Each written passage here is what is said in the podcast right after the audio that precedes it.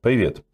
Ну вот прошел год, на самом деле, я сейчас вспомнил, что один из первых роликов, который я снимал для этого канала, это был как раз обзор WWDC, вот, начального киноута. Вот сейчас прошел год, даже с лишним, потому что в этом году WWDC чуть-чуть опоздал а, в связи со всеми карантинами. И вот, наконец, нам Apple показала. Показала в прекрасно заранее снятом и смонтированном ролике, довольно длинном, в принципе, интересном, динамичном. А, хотя, конечно, было видно, что оно все снято заранее, но, правда, с другой стороны, за исключением отсутствия восклицаний из толпы, ну, то есть вот аэва зала, который там происходил, все остальное довольно аутентично. Ну, потому что, а что ж там нужно еще? Ровно так же вот все эти менеджеры среднего звена, там, продуктовые менеджеры, которые раньше выходили вот так же, это все проговаривали только еще и глядя куда-то вот, вот сюда, у меня здесь ничего сейчас нету, но примерно там у всех э, спикеров находится суфлер такой, специальный монитор, который стоит не видно для, потому что он лежит на полу на самом деле сцены. Так вот, э, сейчас они смотрели куда-то в более, так сказать, естественную точку и примерно их снимали правильно. И снимали ну, в действительности довольно хорошо, хотя вот как мы вчера заметили, когда смотрели все это дело с э, коллегами по радио Ти, как только на сцене появлялся, точнее, в кадре появлялся Крейг Видериги, который в основном и провел всю презентацию, э, все становилось как-то чуть-чуть живее. Ну и другие, так сказать, мужчины-разработчики, мужчины-менеджеры, они как-то ну, как-то чуть-чуть более живее э, себя вели, ну, что тоже, в принципе, понятно, потому что а, это были не те несколько человек, которые всегда выступают, у них большой опыт работы и с камерой, и с живой аудиторией. И с камерой это, на самом деле, даже немножко сложнее, потому что нет отклика живой аудитории. Но вот они так вот как бы смогли. А я попробую пройтись по всем этим анонсам, которые вчера были сделаны. Хочется высказать какое-то свое мнение. Я не очень уверен, что а попаду, например, в радио где в тот выпуск, вот, который у нас сейчас будет, где мы попробуем это все дело обсудить, поэтому ну, забегу вперед и все расскажу сам. Я начну с, э, на самом деле, с конца, потому что мне кажется, ну, во-первых, это действительно самое важное, что Apple показала, это сообщила о переходе на ARM. Они уходят с процессоров Intel на процессоры ARM, хотя оговорили, что, конечно же, у них будут еще э, компьютеры на базе Intel – и вот уже вроде как подсуетились э, авторы слухов про то, что таким компьютером станет осенью новое поколение iMac. Э, а первым процессором на армии будет MacBook Pro 13-дюймовый, который тоже выйдет в конце года. Хотя про конец года как раз сказал и сам Тим Кук. Э, и это действительно очень сильная штука, но мне кажется, что она еще и помогает понять довольно простую вещь. У Apple есть какой-то грандиозный дальний план – который начался на самом деле вот практически с разработки iPad, и который постепенно идет, вот сложно, правда, представить к чему, сложно нарисовать во всех деталях, но посмотрите сами. Apple, с одной стороны, э, успешно развивала вот эти свои процессоры для айфонов и айпэдов, а, причем начала их развивать еще с 2008 года, когда купила компанию PA Semi, она, собственно, занималась разработкой, полу... занималась разработкой микропроцессоров, которая, в общем, тогда было не очень понятно зачем, это было еще по Стиве Джобсе. А, потом они с 2011, если не ошибаюсь, или 2012 перешли на использование своих чипов а, в, соответственно, в айфонах и потом в iPad. Э, и это все чипы на, на базе технологии ARM, на базе архитектуры ARM, и они, в общем, как бы хорошо развиваются и по мощности вполне начинают подходить, как подпирать снизу младшие модели Intel.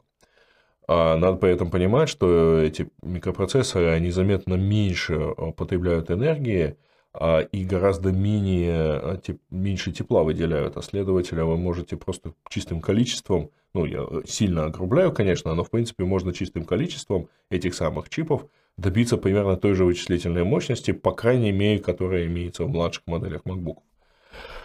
Итак, вот это первая как бы часть. А, но при этом обратите внимание на то, что Apple последовательно на протяжении многих э, лет э, мы э, видели, что Apple сближает iPad с MacBook'ами.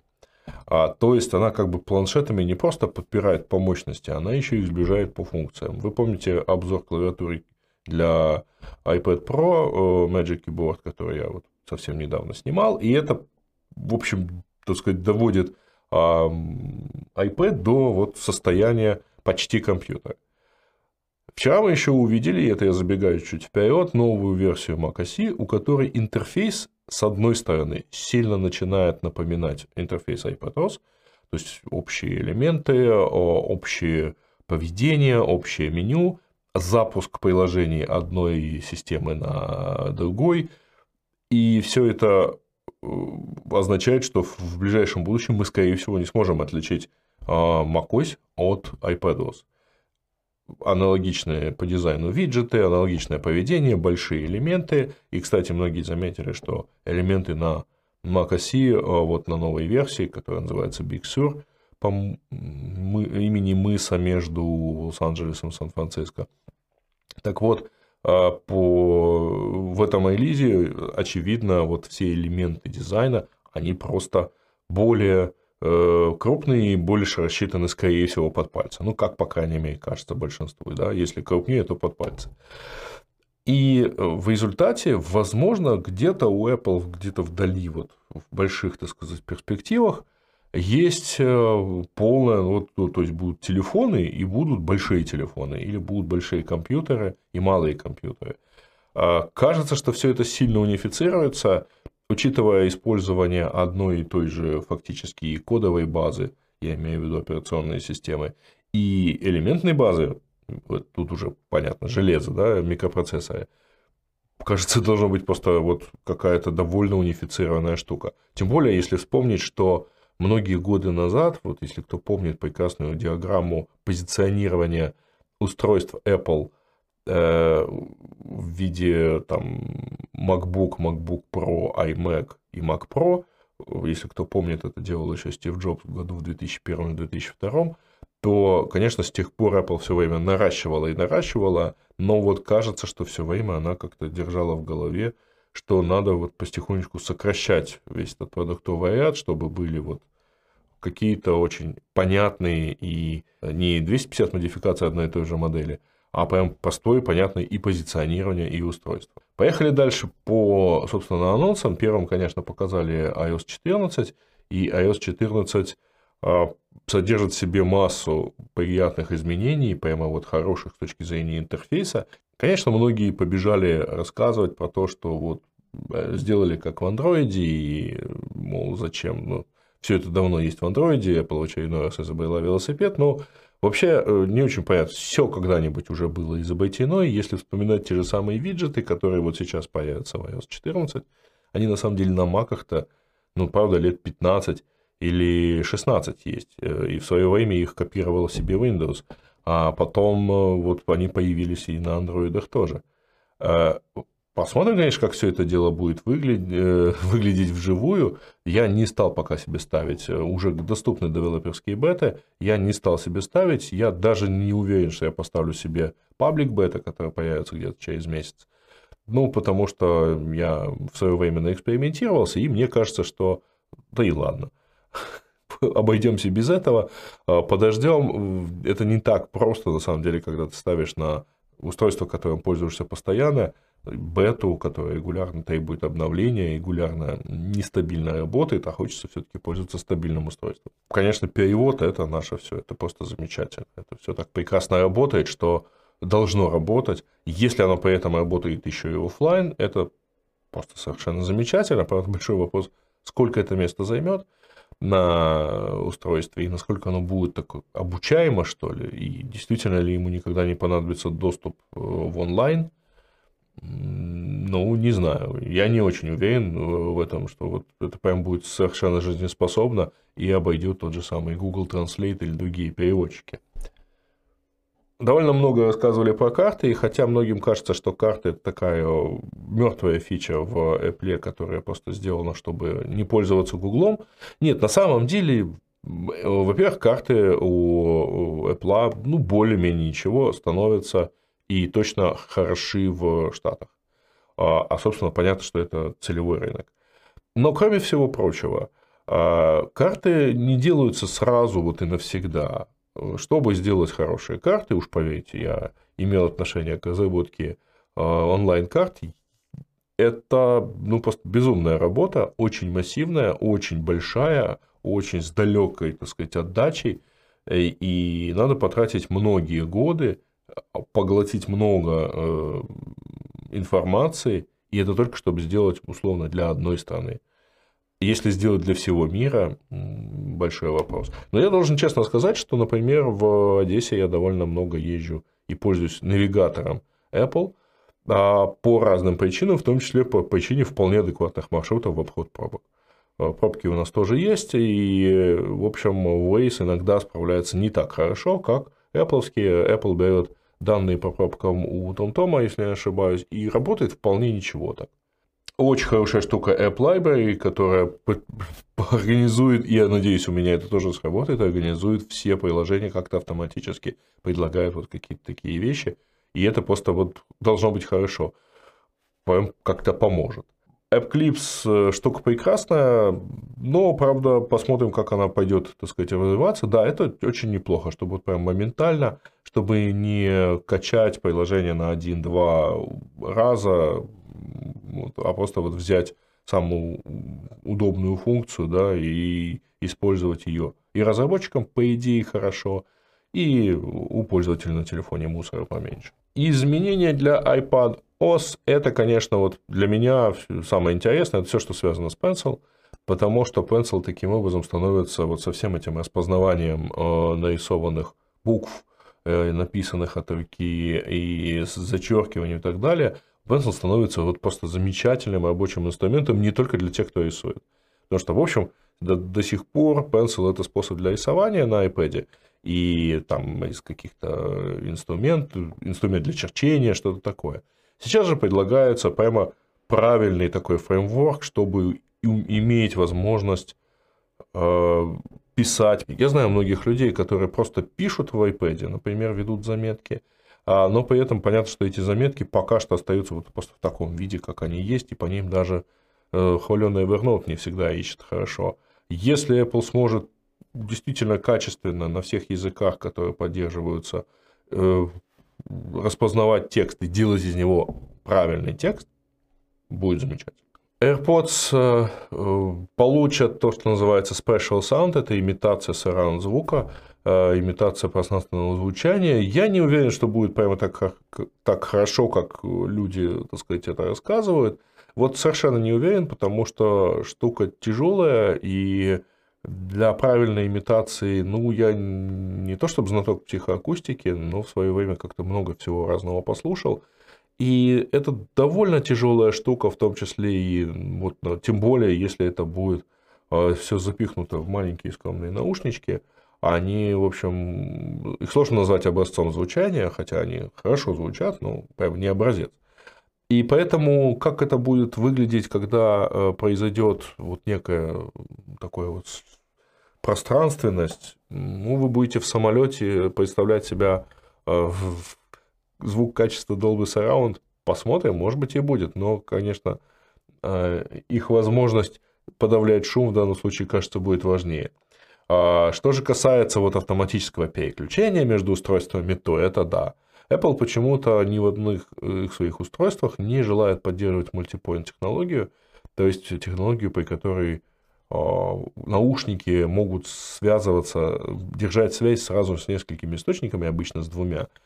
И это очень хорошая штука на самом деле, потому что если я достаю, например, а, свои более любимые, скажем так, Э, Bose Quiet Comfort или Bose э, NC700, который я обозревал тоже здесь в, на этом канале, я их одеваю, и мне приятный голос сообщает, что они соединены одновременно и с телефоном, и с iPad. И вот когда это в самолете, это просто замечательно. Ты просто выбираешь, что ты хочешь смотреть, ты не мучаешься с перетыкиванием условным, да, виртуальным с одного интерфейса на другой. А здесь вот у Apple такого не было, и если вот сейчас оно такое будет, это будет просто намного удобнее. Не надо никуда ходить, ничего делать. А, и, наконец, э, собственно, э, macOS. Я уже вкратце упоминал, что она сильно перерисована, она очень сильно напоминает iPadOS по деталям интерфейсов, у нее пропали там, например, title bar ы в, э, в окнах, э, у нее появляется после того, как они все перейдут, и после того, как она заработает правильно на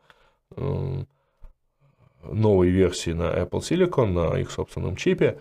А, и это должно быть, в принципе, прям хорошая штука. А, я тоже не буду ставить. Я знаю, некоторые уже поставили себе Developer Preview. Вот нет, пока не готов. И, конечно, самый такой неожиданный и действительно приятный анонс – это э, новый сериал на Apple TV. На Apple TV Plus появится сериал по Айзеку Азимову э, Foundation. Это одна из моих любимых фантастических э, саг, скажем так, да, эпопей потому что это очень длинно, это шесть книг только оригинальной классической серии, потому что а есть еще приквелы, к ней написаны самим Азимовым. И э, вообще, как он писал сам, это последние шесть книг длиннющей серии из 14 книг, которые начинаются условно в 1960-х годах, вот по некоему летоисчислению. Начинается с самых первых рассказов «Я робот», когда роботы даже говорить еще не умели – и дальше э, продолжается через вот все перипетии существования Галактической империи. И уже после того, как он выставил всю эту хронологию, он сам дописывал определенное количество книг. По показанным кадрам мне сложно судить на самом деле, что там будет. А, видны хорошие актеры, видны э, какие-то оригинальные сюжетные ходы, и, видимо, по масштабности это, конечно, будет не один сезон сериала, потому что а вот эти там 500 лет, которые описаны самим сериалом, будет довольно сложно уложить даже в один сезон и даже в два. Посмотрим. Обидно, что, скорее всего, это все будет не раньше где-то февраля 2021 года, потому что сериал еще снимается, возможно, а может уже снят, но просто а если они написали в 2021, ну, совершенно точно это не будет там январь, это чаще всего февраль или март. Подождем и, в общем, наверное, ждать есть чего.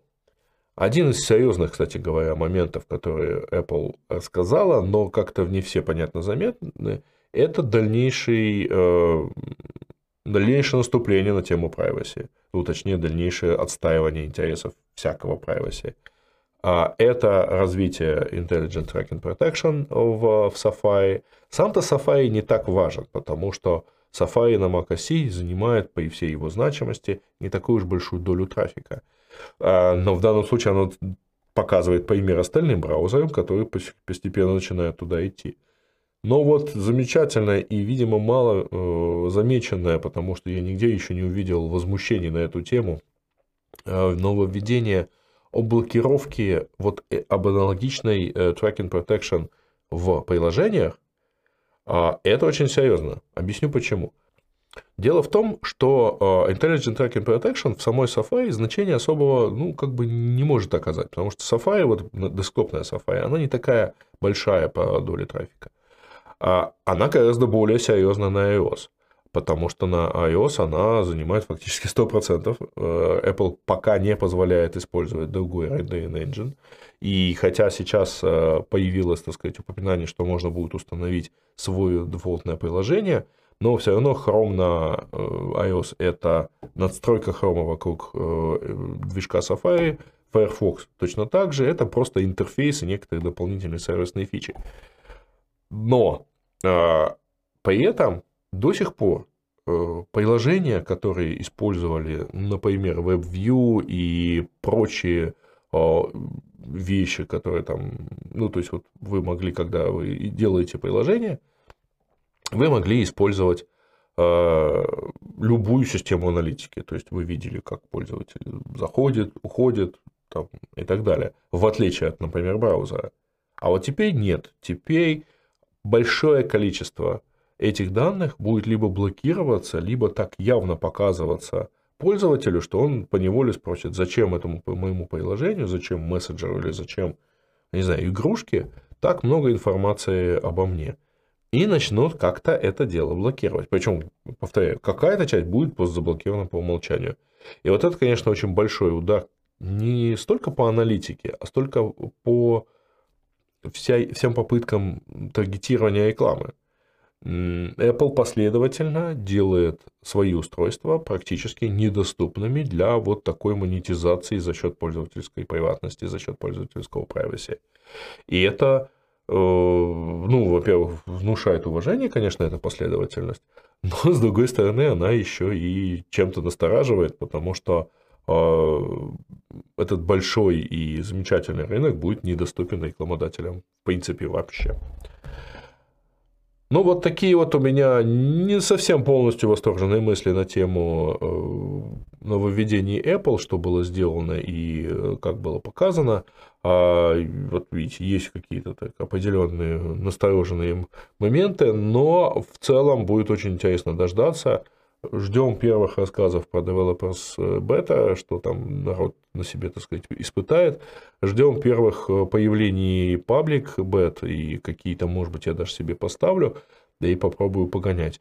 Ну и, в общем, ждем первых чипов э, в промышленном, так сказать, производстве, то есть первых компьютеров на базе уже Apple чипов, вот их будет очень интересно посмотреть. На этом все. Пока. Э, если понравилось, пожалуйста, ставьте лайки. Если не понравилось, расскажите мне в комментариях, что не понравилось и что так плохо. А вот вообще, сказать, подписывайтесь и хорошего вам дня. Пока.